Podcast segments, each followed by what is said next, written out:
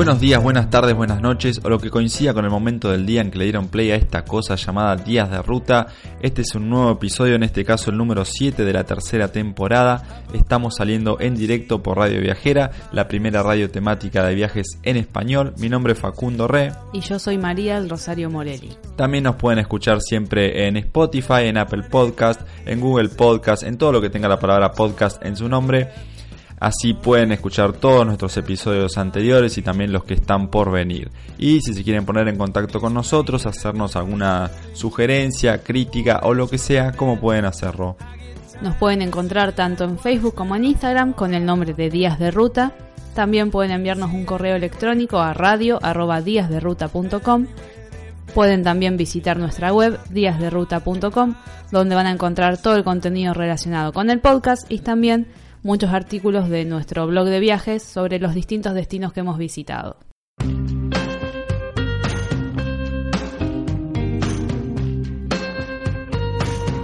En esta tercera temporada estamos hablando de los países que formaban parte de la ex Yugoslavia. Este es el episodio número 7. Y en los seis anteriores hablamos de las seis repúblicas que formalmente hacían a la ex Yugoslavia. En este número 7 vamos a hablar de un país que no formaba parte de Yugoslavia estrictamente, pero que está muy relacionado con lo que es su historia y su cultura. Y estamos hablando de Albania, una especie de vecino un poco incómodo para lo que fue la ex Yugoslavia y para lo que son hoy las repúblicas que se desmembraron de ese Estado federal. Comenzamos como hacemos siempre primero con la ficha técnica del país. Albania tiene una superficie de 30.000 kilómetros cuadrados, es un poquito más grande que Macedonia y estamos hablando de un país casi 100 veces más pequeño que Argentina. Su población es de 3 millones de habitantes, la capital es Tirana, donde viven 500.000, un porcentaje bastante elevado de la población total. El idioma oficial es el albanés y la moneda oficial es el lek, que lleva este nombre por Alejandro Magno, de quien hablamos un poco en el episodio de Macedonia, el nombre de Alejandro Magno se abrevia Lek en albanés, e incluso la figura de este importante personaje de la historia griega apareció alguna vez en las monedas de una unidad de un lek. Algunos llegan incluso a decir que la madre de Alejandro era albanesa y otros van todavía más lejos y dicen que el propio Alejandro Magno era albanés. Creo que los griegos si escuchan esto pondrían un grito en el cielo, pero bueno, de allí viene el nombre de la moneda oficial. Limita con Montenegro, con Macedonia, con Grecia y con Kosovo o Serbia, depende de cómo entendamos a, este territorio peculiar. El voto femenino se aprobó en el año 1920 y vamos a nombrar algunos albaneses famosos como hacemos siempre. Tenemos a Ismail Kadare, que es el escritor más famoso de Albania, hablaremos de uno de sus libros más reconocidos más adelante en este episodio. Otra celebridad es George Skanderberg, un militar que defendió Albania del Imperio Otomano en el siglo XV y es el héroe nacional del país y si recorren su territorio van a encontrar numerosas alusiones a él, tanto en estatuas, mosaicos y demás. No incluimos probablemente a la que muchos consideran la albanesa más famosa, que es la Madre Teresa de Calcuta, porque la metimos en el episodio de Macedonia, porque estrictamente ella nació en Skopje, la capital de Macedonia. Por supuesto, como sus padres eran albaneses, se la considera albanesa, este tema siempre de, la ciudadanía que venimos hablando, que está ligado más a un, a un, hecho familiar que territorial, y específicamente en Albania se lo toman muy en serio. Cualquiera que tenga padres albaneses o que la madre sea, sea albanesa o que algún abuelo haya sido albanés, inmediatamente en Albania es considerado albanés lo que mencionabas antes Alejandro Magno, llegar al absurdo de sugerir que era albanés y ponerle su nombre a una moneda y así con un montón de otras figuras históricas internacionales, es algo que, que es muy peculiar de esta región de los Balcanes, de los países de la ex Yugoslavia, pero en particular es una tradición muy fuerte en lo que es Albania. Vamos a empezar a escuchar música albanesa y ya seguimos.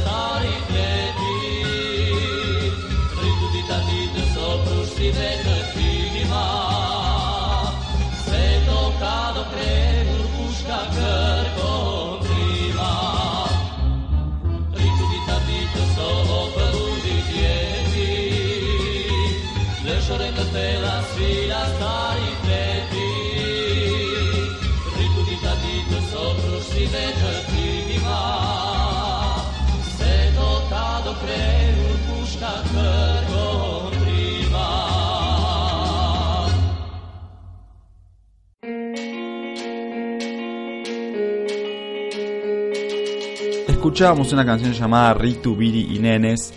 Es una canción tradicional del folclore albanés que formó parte de un gran compilado que se hizo en Albania hace algunos años con el nombre de Albanian Popular Music Ensemble of Tirana. Lo pueden encontrar con ese nombre, todo un grupo de canciones folclóricas tradicionales de Albania. Para empezar a recorrer la historia contemporánea de Albania, nos vamos a situar a principios del siglo XX, cuando Albania por supuesto era parte del Imperio Otomano, como gran parte de los territorios que después formaron Yugoslavia. Por esta época, este gran imperio se empezó a debilitar en los Balcanes, por ejemplo, territorios como Serbia, Grecia y Bulgaria le declararon la guerra, se empezaron a independizar y también se empezaron a repartir lo que quedaba del territorio otomano en esa zona. Por ejemplo, Albania fue ocupada por Serbia en el norte, estamos hablando a principios del siglo XX, Grecia ocupó partes del sur y apenas quedó una pequeña zona independiente en el medio de Albania, cerca de la costa.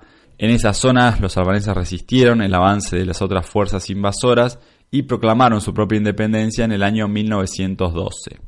Al año siguiente se hace una conferencia en Londres, una de estas famosas conferencias de paz, donde se reunían los líderes mundiales para decidir qué hacían en el resto del mundo. Y en esa conferencia, por ejemplo, delinearon la frontera de Albania con sus vecinos. Los albaneses se quejaron bastante, no quedaron muy conformes, porque si bien les daban un territorio más amplio del que efectivamente dominaban en ese momento, decían que quedaban afuera más de la mitad de los albaneses, quedaban afuera de la Nueva Albania más de la mitad de la gente, que terminaban viviendo en zonas que iban a ser de Grecia, de Montenegro, de Macedonia y también de Serbia, específicamente en la zona de Kosovo. Igual todos estos límites duraron muy poco. La Primera Guerra Mundial eh, desató el caos en Albania como en el resto de la región pero en especialmente Albania entró en un periodo casi de anarquía, el gobierno cambiaba cada pocos meses, un golpe de estado de uno, la revuelta de otro. Italia al mismo tiempo se mete en la guerra porque la Triple Entente, este organismo que peleaba contra los alemanes, Rusia, Francia e Inglaterra le prometen a Italia que si se mete en la guerra y los apoya, a cambio le van a dar a Albania, entonces Italia se mete en la guerra, también la Triple Entente le prometió partes de Albania a los griegos y a los serbios, prácticamente era un botín de guerra para cualquiera que apoyara la causa bélica. Así que cuando terminó la guerra, Albania en la teoría quedó dividida entre Yugoslavia, que se acababa de formar como el reino de los serbios, croatas y eslovenos, también en Italia y también entre Grecia, aunque la práctica solamente era ocupada por el ejército italiano. A los albaneses, por supuesto, nadie les preguntó nada, Pero Estados Unidos, llamativamente y por algún interés particular, seguramente, bloqueó este acuerdo y apoyó la independencia de Albania, y gracias a eso se logró dar marcha atrás con todo lo anterior y tener una especie de Albania independiente, que igual seguía siendo un caos. Los gobiernos de entreguerra eh, aparecían y desaparecían muy rápido. En seis meses, por ejemplo, de 1921, el primer ministro cambió cinco veces. Realmente una locura. Es curioso pensar que en el medio de este proceso caótico se aprobara una medida como el voto femenino, lo que habla bastante bien de Albania, un país bastante progresista en ese sentido, pensando que en el medio estaba tratando de definir cuál iba a ser su perfil de gobierno. Totalmente, sí, realmente impensado que avanzara con algunas reformas progresistas en este contexto. A mediados de los años 20 surge un líder en Albania llamado Ahmed Bey Sogu, que apoyado por los yugoslavos, el reino de los serbios, croatas y eslovenos, toma el poder en Albania y en un momento hasta pareció que podía llegar a unirse a este reino eslavo, formarlo aún más grande todavía, porque al final del día también son una especie de eslavos del sur, están relacionados históricamente, muchos comparten raíces ilirias, un antiguo pueblo que vivía en Europa hace miles de años, pero bueno, esta idea enseguida se, se dejó de lado porque Sogu llegó al poder le dio la espalda a los yugoslavos y en cambio se alió con la Italia de Mussolini. Estuvo todo bien ahí entre ellos hasta que, por supuesto, problemas de dinero. Albania empieza a tener problemas para pagar los intereses de los préstamos que pedía de Italia. Y los italianos, en cambio, ya que no, no tenían plata para ofrecerle, querían una especie de italianización del país, que por supuesto aspiraba a una futura colonización.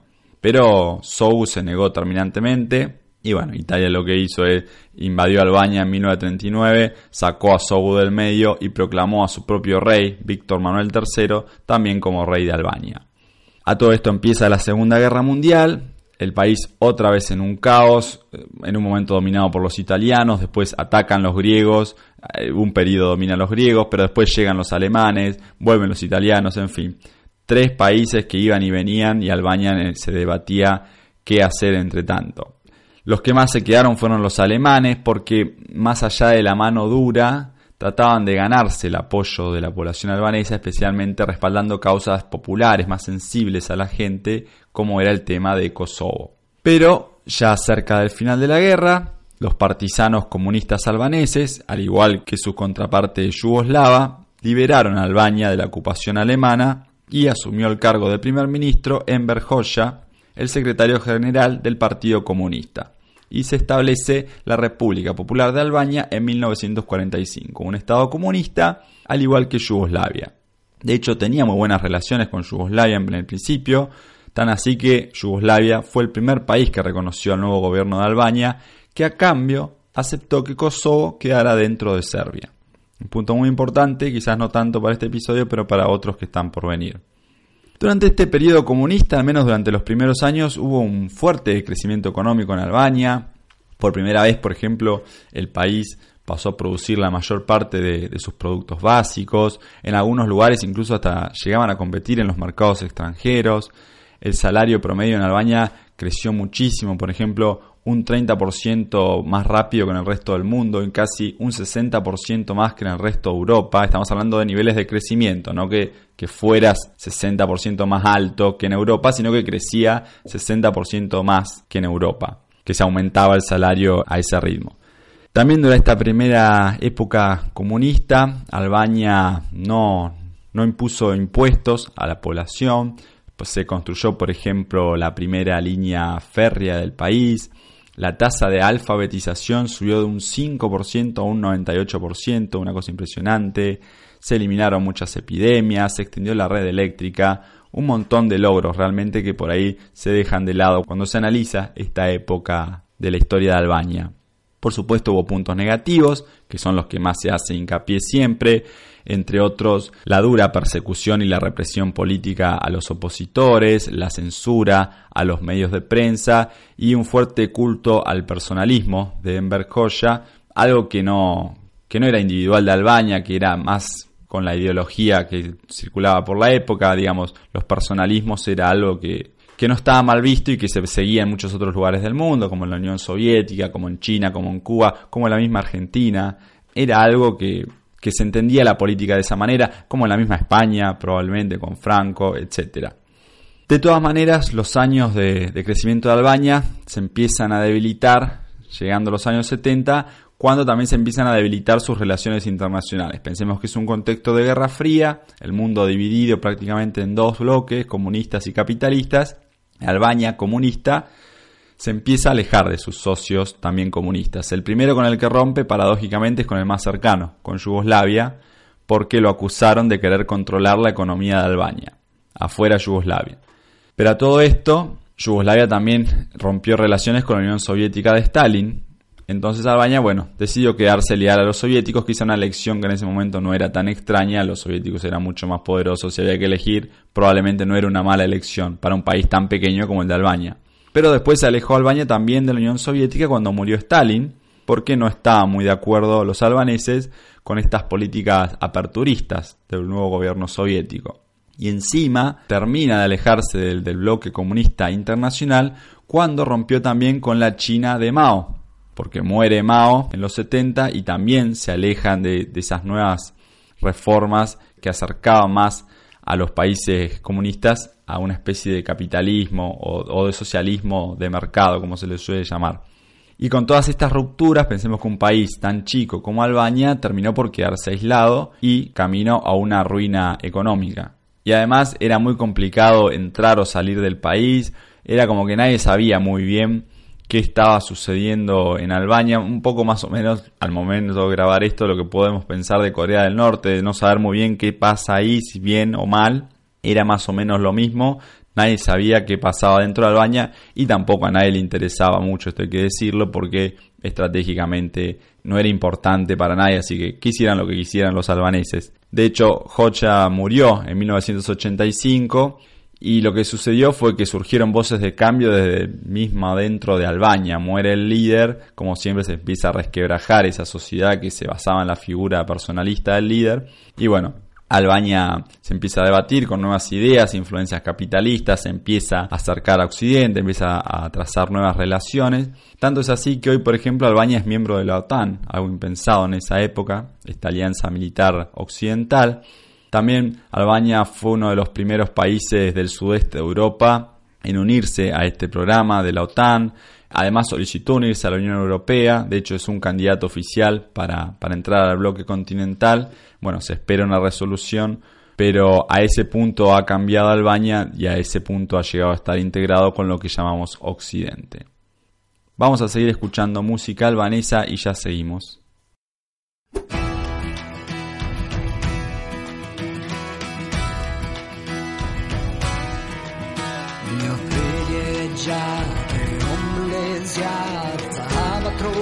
Pasin si zemër të natun djek Ritmin e saj.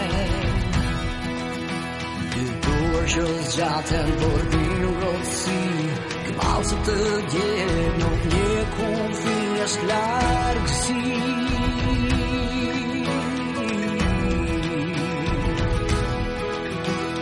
Si me magji Në shikimet përfi still beginning.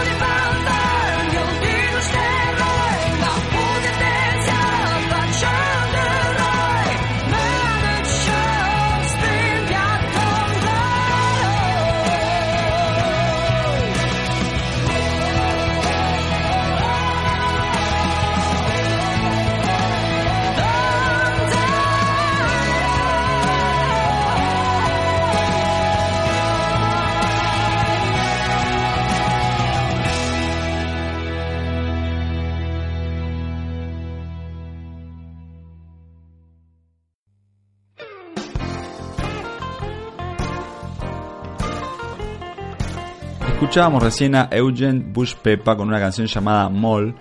Es un cantante Bushpepa de rock albanés. Está considerado como uno de los músicos de rock moderno más populares en el mundo de habla albanesa. De hecho, Bushpepa y su banda llegaron a ser teloneros en una gira de Deep Purple en 2007.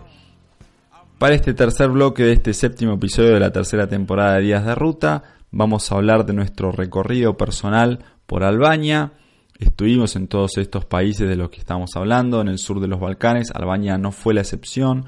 En nuestro caso llegamos desde Macedonia a Tirana, la capital de Albania, un lugar del que no sabíamos muy bien qué esperar y creo al menos personalmente que si esperaba algo era algo negativo, por muchos prejuicios, por muchas cosas que uno lee o escucha o ve en los medios de comunicación y también en blogs de viajes que hay por internet que que te dicen que es un lugar exótico, que no parece Europa, o bueno, ni hablar de las noticias, que la mafia, que esto, que la trata, etcétera, que quizás son cosas que son reales, por supuesto, pero después uno llega ahí y te sorprendes de ver un lugar como cualquier otro que no tiene nada extraño, al menos a simple vista, calles, edificios, restaurantes, gente paseando, en fin, nada del otro mundo y creo que ese fue el, el primer choque que tuvimos con Albania.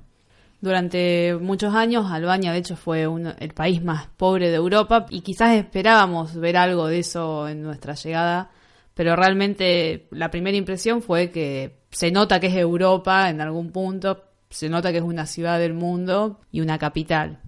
A una de las cosas que más nos interesaron de Tirana, al menos a nosotros, fue por supuesto este tipo de reliquias comunistas que por ahí no estamos acostumbrados a ver. De todas maneras que ya no quedan muchas. Por ejemplo, para ver una estatua de joya, que había muchísimas antes, antes de su fallecimiento, hoy hay que ir a la Galería Nacional y, y ni siquiera es que está exhibida, sino que está tirada en un patio de atrás junto a otras de, de Lenin y Stalin que están en bastante mal estado. También se puede ver una enorme pirámide, así como lo escuchan, una pirámide de cemento en el centro de Albania, que iba a ser el mausoleo de Joya, un proyecto que fue impulsado por su propia hija, pero bueno, en los 90, cuando los comunistas empiezan a caer en desgracia, se dejó de lado el proyecto y quedó ahí la pirámide a medio construir. En algunos años llegó incluso a funcionar una discoteca llamada La Momia, una excelente idea. Y bueno, después durante la guerra de Kosovo también la usó la OTAN como base militar. Hoy, hoy por hoy está abandonada al momento de grabar esto y también tiene algunos planes de ser demolida pronto. El aperturismo en Albania vino de la mano de una negación de, la época comunista, por lo cual casi todos los símbolos que quedaban de esa época fueron tirados abajo y removidos y creo que esta pirámide es el último que queda tal vez.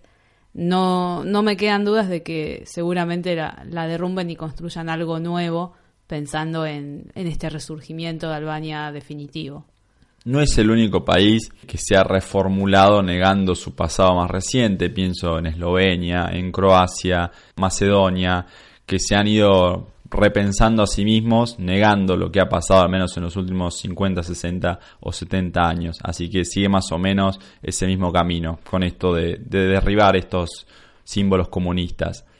Algo que sí queda en Albania, no solo en Tirana, sino en el resto del país, eh, son algunos búnkeres, pequeños búnkeres, no piensen que estamos hablando de, de grandes superficies subterráneas, pequeños búnkeres para 3, 4 personas, que pareciera ser que los mandó a construir Enver Hoxha durante sus muchos años de gobierno en el país. Algunos eh, lo toman como una actitud un poco paranoica, llegaron a decir que, que había 700.000 búnkeres en Albania. Eso es algo que se repite en lugares oficiales incluso, que personalmente en un país que tiene 30.000 kilómetros cuadrados y hacemos una pequeña cuenta, sería un búnker cada 40 metros, o sea, sería imposible no ver todos esos búnkeres a cada paso. Bueno, me parece personalmente una, una locura. Es cierto que hay muchos búnkeres, nosotros a, primera vista, sin buscar demasiado, vimos como 8 o 9 durante los días que estuvimos en Albania. No sé qué tanto de irracional tiene también construir búnkeres en un país tan pequeño, tan aislado, tan fácil de, borrar del mapa, por decirlo de alguna manera brutal. Yo sé que nos gusta pensar en estos líderes como pequeños paranoicos que no, no tienen noción de la realidad, pero también es difícil para un país chico, sin alianzas poderosas, un blanco demasiado fácil para cualquiera que se lo quisiera llevar puesto. en un contexto de Guerra Fría donde se estaban llevando puestos numerosos territorios en, en esta disputa Rusia-Estados Unidos. Sí, sí, totalmente, de los dos lados. Así que sin duda que, que no sé qué tan extraño es esto de andar construyendo búnkeres por todos lados.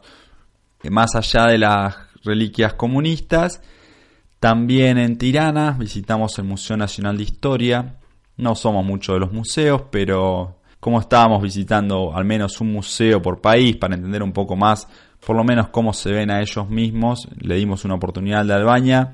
No nos gustó demasiado, bueno, muchas cosas ni siquiera sin estar traducidas en, en general, pero, pero algunas cosas nos llamaron la atención.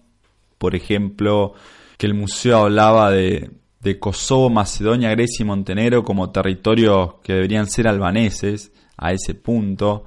Y sin duda las, reclamaciones territoriales que tiene Albania son las más grandes de los países balcánicos y eso que todos los países o casi todos reclaman más de lo que tienen, de esto ya venimos hablando, pero Albania sin dudas es el que más reclama de todos. Y probablemente sea el que más abiertamente lo plantea. Recuerdo que en Macedonia, como decíamos, la frase era no tenemos reclamaciones territoriales, en el pasado tal vez esto fue así, asá, pero hoy no las tenemos. Albania desde su museo plantea estos territorios son albaneses. Sí, y ahí no solo los territorios, sino hablábamos antes también de, la, de las ciudadanías, de las personalidades famosas. Y bueno, el museo, por ejemplo, eh, presentaba al filósofo Antonio Gramsci, italiano, como albanés, porque sus abuelos, los abuelos de Gramsci, que eran italianos también, supuestamente tenían antepasados albaneses, o sea, los abuelos de mis abuelos supuestamente tenían antepasados albaneses y para el museo era suficiente para decir que Gramsci tenía raíces albanesas. Eh, también se decía, por ejemplo, que Albert Einstein, bueno, no decían que era albanés, pero decían que se había escapado de los nazis a Estados Unidos con un pasaporte albanés, cuando en realidad la historia marca las claras y esto hay pruebas, eh, que escapó con un pasaporte suizo. Eh, hay mucho de esto en Albania, de, de, reclamar cosas que no son propias, algo más o menos de lo que hace Macedonia, pero incluso llevado un poco más al extremo. Bueno, después en el museo, las salas que ya, que ya hablan de la parte posterior a la Segunda Guerra Mundial, cuando llega la época comunista, y acá eh, hay muchos puntos en común con cosas que hace Macedonia y también otros países de la región, se habla de esta época como la época del terror comunista, y no, no es una forma de decirlo, sino que la sala se llama el terror comunista, así como les digo. Eh, bueno, y ahí ya dejaba de hablar de historia el museo, lisa se pasaba a enumerar una serie de atrocidades del, del régimen, entre comillas, de Enver Hoxha. Insisto, cosas que probablemente sean ciertas, que no las vamos a poner en discusión, pero que sin dudas es un reduccionismo de 50 años de historia donde debe haber pasado algo más. Terminado nuestro recorrido por Tirana, por la capital, alquilamos un auto para empezar a recorrer el interior del país. Manejar en Albania, como en otros lugares de los Balcanes, no se recomienda mucho en internet por estos viajeros occidentales. Pero la verdad que, igual que nos había pasado en Montenegro, por ejemplo, no nos pareció ninguna locura. Sí, a veces hay algunos sobrepasos un poco tirados de los pelos, un poco raros, por ahí tendrás que esquivar un bache en la ruta, pero bueno, no me pareció nada del otro mundo, al menos nada muy distinto a lo que pasa en Argentina, donde encima se va mucho más rápido y en Albania eh, en general no se pasa a los 100 kilómetros por hora, así que desde ese lado no tiene nada de raro ni de peculiar manejar por Albania. Sí, sobre todo en la ruta no, no notamos nada extraordinario. Tal vez un poco en la capital, en horario pico, obviamente, como cualquier capital del mundo, el tráfico se tornaba un poco denso y un poco caótico, pero realmente no, no parecería un impedimento para decir alquilo un auto en Albania. Desde Tirana nos fuimos hacia el oeste un poco, acercándonos a la costa del mar, del mar Jónico, un mar muy lindo, con aguas turquesas y transparente, un poco fresca, pero no al punto de ser helada, realmente una temperatura muy agradable. Toda esa zona de la costa de Albania se la conoce como la Riviera Albanesa y es un destino, bueno, son, porque son muchos destinos turísticos muy populares en el verano, no solo en el país, sino en el resto de Europa, porque además, por supuesto, son baratos, son lindos y son baratos. En total, Bueno, es un país muy chico, así que estamos hablando de apenas 60 kilómetros de costa, pero realmente hermoso porque las montañas están muy cerca del mar y, tiene arena amarilla y pequeños pueblos cada tanto. Realmente es un lugar muy lindo, toda la Riviera Albanesa y cuando, cuando llega el verano se llena de gente y es, y es bastante bullicioso. Pero bueno, nosotros fuimos en invierno, así que teníamos las playas solo para nosotros por supuesto, no, no, no estaba para veranear, para meterse al mar, pero la temperatura del ambiente está realmente muy agradable. Cuando nos alejamos del mar, nos metimos un poco para lo que es el centro de Albania, ya llegamos a una región más montañosa, con algunos picos nevados, también praderas muy verdes o valles llenos de ríos, es una zona impresionante, realmente muy lindo la naturaleza de Albania. Por esa zona hicimos algunas paradas muy interesantes, como por ejemplo un lugar que se llama el Blue Eye o el Ojo Azul en español, que es un manantial natural de agua que sale con un, un color azul muy intenso, muy fuerte. Desde ahí fuimos a un pueblo muy cercano que se llama Girocaster. Es un pueblo muy antiguo, construido por los otomanos, eh, que se caracteriza porque tiene todas sus casas y calles construidas totalmente en piedra, un lugar, un lugar muy llamativo ahí en medio de las montañas, es espectacular, tan así que fue declarado Patrimonio de la Humanidad de la UNESCO. También en el pueblo Girocaster es muy famoso porque ahí probablemente nacieron los dos albaneses más famosos de la historia o, o algunos de los dos más famosos.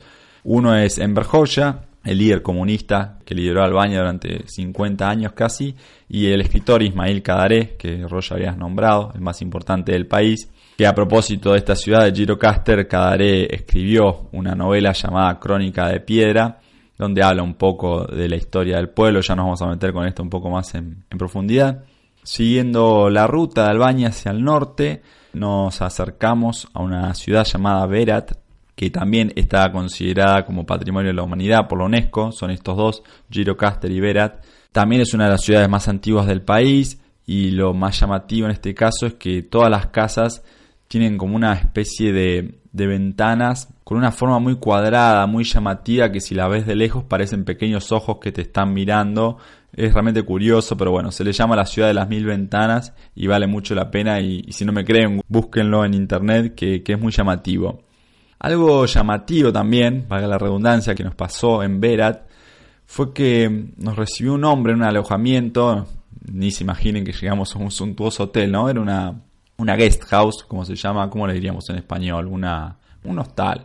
Una persona que tiene una casa con alguna habitación libre y que las alquila para los turistas. Bueno, nosotros llegamos a la casa de este matrimonio de ancianos, muy amables, y el hombre, aunque no hablaba mucho inglés, se hablaba muy buen italiano. Y es algo que nos llamó la atención porque no era la primera vez que nos iba a pasar en Albania. Siempre encontrábamos gente, jóvenes, ancianos, empleados, estudiantes. La mayoría parecía saber italiano. Quizás no sabían muy buen inglés, pero hablaban muy buen italiano. Y esto no, nos dejó pensando un poco eh, de por qué era así. Después, bueno, nos dijeron que, que tenía que ver con esta italianización que se había llevado a cabo en la época de la ocupación italiana, cuando el italiano se, hizo obligatorio en las escuelas. Después, durante la época comunista, también decían que, que, solo llegaban un canal italiano, que algunos también lo veían como una especie de resistencia al régimen, eh, de, de, vuelta entre comillas, aprender italiano. Bueno, es un país con el que tiene mucha relación, más relación de la que Italia probablemente le gusta admitir. Y seguramente es el, el primer destino al que los albaneses buscan emigrar, Italia, el primer destino occidental al menos. La última parada que hicimos en Albania fue en Shkoder, eh, es un, una ciudad al norte del país que está muy cerca de la frontera con Montenegro. Eh, es como le llaman los albaneses al lago Skadar, que comparten entre los dos países, Montenegro y Albania. Shkoder en Albania, Skadar en Montenegro. Ahí nos quedamos en un hostel también, muy bonito. Pero lo que más nos llamó la atención es que el hostel, eh, al menos la recepción, había muchísimas fotos y camisetas de un futbolista llamado el Seij Husay, que después nos explicaron que era, que era el cuñado del dueño, que jugaba en la selección albanesa, etc. No viene tanto al caso Husay, pero sí eh, nos disparó un recuerdo que teníamos de un partido de fútbol entre Albania y Serbia que este Husay después buscamos había jugado decía un partido de fútbol en Belgrado, Albania contra Serbia, por la clasificación para la Eurocopa de 2016. Pensemos, Albania y Serbia enfrentados por Kosovo, no solo históricamente, sino en la guerra del año 99, una cuestión que no se terminó de dirimir al día de hoy, un ambiente muy tenso. Eh, por ejemplo, en los primeros minutos del partido, los hinchas serbios quemaron una bandera de la OTAN, que bueno, que había apoyado militarmente a los albaneses en Kosovo. También mostraron los serbios una bandera de Grecia, que es un histórico rival albanés también. Pero lo peor llegó cerca del final del primer tiempo, cuando en pleno partido aparece un dron volando sobre el estadio, estamos hablando de Belgrado, la capital de Serbia, un dron decía, con una bandera de la Gran Albania. La Gran Albania es el, el, país que sueñan los nacionalistas albaneses, no el que tienen, sino el que sueñan con todos estos territorios que ellos dicen que son propios y que por supuesto incluye todo Kosovo, una afrenta que a los serbios, eh, para que se den una idea, es como si apareciera un dron que juegue en Argentina, Inglaterra, en Buenos Aires y aparezca un dron con una bandera diciendo que las Malvinas son inglesas. Eh, más o menos me imagino que ese es el nivel de afrenta para un serbio que haya presentado eso. Bueno, empezó un despelote de aquellos, eh, se agarraron a golpes los jugadores serbios, los albaneses, los hinchas serbios que entraron a la cancha, por supuesto, la policía, un desastre, el partido se suspendió, la UEFA se lo dio ganado a Albania. Pero incluso lo más llamativo de todo esto es que el que manejaba el dron, un albanés, reconoció tiempo después, porque empezó a dar entrevistas, se hizo un poco famoso incluso, que, que todo el, el, problema empezó, según él, por un error de principiante, porque Albania en general juega con una camiseta roja y Serbia blanca, pero ese día habían cambiado, entonces él manejó el dron cerca de lo que creía que era un, un jugador albanés. O sea, él quería que lo viera nomás, pero en realidad era un jugador serbio, entonces el serbio tiró la bandera del dron y bueno, ahí empezó todo el problema. Él, esta persona estaba dirigiendo el dron desde una iglesia cercana, en fin. Yo creo que los problemas iban a empezar igual, albanés o serbio, el que estuviera más cerca. Pero bueno, realmente una historia curiosa desde nuestro punto de vista, terrible si lo pensamos en este contexto. Y hablando de las banderas albanesas, eh, a lo largo de nuestro recorrido por todo el país, como no es la excepción en, en, estos territorios, hay mucha presencia de banderas nacionales. De vez en cuando hemos visto la bandera de la Gran Albania incluso en algunos lugares. Y algo que empezamos a notar, sobre todo más en el norte, cuando nos acercamos más al límite con Kosovo, es justamente la bandera de Kosovo muy presente en el territorio albanés. Sí, es algo, las banderas en todos estos lugares que tienen problemas con el nacionalismo, reclamaciones territoriales, cosas que sienten que le falta, es un símbolo al que se aferra mucho. Cerramos este bloque de, de este episodio de Días de Ruta, vamos a seguir escuchando música albanesa y ya seguimos.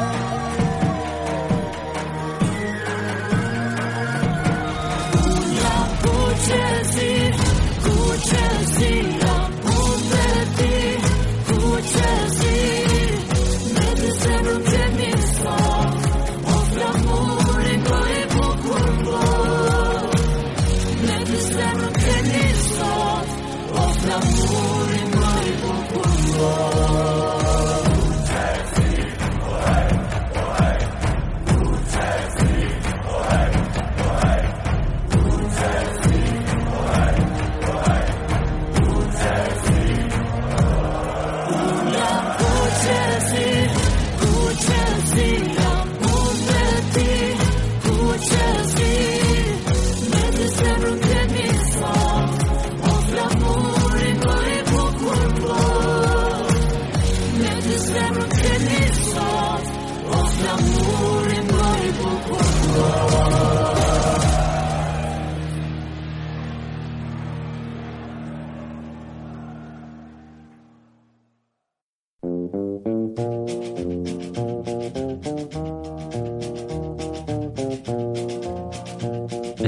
Recién a Elvana Gyata con una canción llamada Kuche Si. Elvana Gyata es una de las cantantes albanesas más populares, no solo en Albania, sino en la región, más que nada en todos los lugares donde viven muchos albaneses. Esta canción, Kuche Si, se traduce el nombre como Eres rojo y negro, por los colores de la bandera de Albania. Es una canción un poco nacionalista, habla del orgullo de ser albanés, eh, menciona la letra de la Gran Albania que ya veníamos hablando y el video también de la canción, el video oficial, tiene muchas imágenes más que nada de la selección de fútbol de Albania y de sus hinchas, también de algunos, de algunos lugares naturales de Albania, muestra bandera de la Gran Albania, algo bastante fuerte, al menos para el resto del mundo, y hasta aparece este tipo que, que manejó el dron en el partido de Serbia, aparece mostrando la bandera que que voló en ese partido. Para este último bloque de este episodio de Días de Ruta vamos a recomendarles algunas cosas para ver y para leer sobre Albania, si les interesa, por supuesto. El primero es un libro que ya mencionaba antes, Crónica de Piedra de Ismail Kadaré, un libro que se publicó en el año 1971 y habla un poco de la vida en Girocaster, este pueblo antiguo, pueblo otomano ahí en el centro de Albania, es un libro un poco autobiográfico, porque desde la perspectiva de un chico que suponemos que es Cadaré, se nos cuenta cómo se vivía en Girocaster durante la Segunda Guerra Mundial, cuando, bueno, no solo en la ciudad, sino en el resto de Albania se cambiaba de manos todo el tiempo, a veces eran los italianos, a veces eran los alemanes, los griegos, incluso los albaneses, y cómo se vivía en ese contexto en una pequeña ciudad que de alguna manera Cadaré nos presenta como, como una metáfora de lo que era Albania. Es un libro muy ameno, está escrito de una manera muy sencilla porque a, priori eh, vemos la ciudad, vemos las situaciones a través de los ojos de un niño, pero, pero alcanza para entender la magnitud de lo que está pasando a un nivel más humano. Siempre me gustan estos libros que exploran la historia no desde los grandes acontecimientos, las grandes fechas, los grandes números, sino desde pequeñas historias eh, entre amigos, entre familiares, cómo afectan todos estos conflictos a un nivel mucho más humano. Así que muy recomendada esta novela Crónica de Piedra de Ismail Kadaré. Lo otro que vamos a recomendar en este episodio es una película del año 2009 llamada Honeymoons, Lunas de Miel en español. Es una coproducción entre Albania y Serbia. Para ponernos en contexto, estamos hablando de unos 10 años después de la guerra de Kosovo. La película cuenta la historia de dos parejas, una pareja de serbios y otra de albaneses. Ambas son parejas jóvenes que están buscando emigrar de sus países. Los albaneses se quieren ir a Italia, los serbios se quieren ir a Austria. Y lo que van contando a través de este proceso de irse de sus países es lo que tienen en común, como siempre decimos, todas las similitudes de procesos en los Balcanes que, que hay en, en las relaciones familiares, en la forma en que las familias se relacionan con sus jóvenes, en, los vínculos complejos que hay entre estos países también. Y lo más interesante es ver las dificultades que tienen a la hora de irse por ese pasado reciente de esa guerra de Kosovo que todavía tiene sus huellas.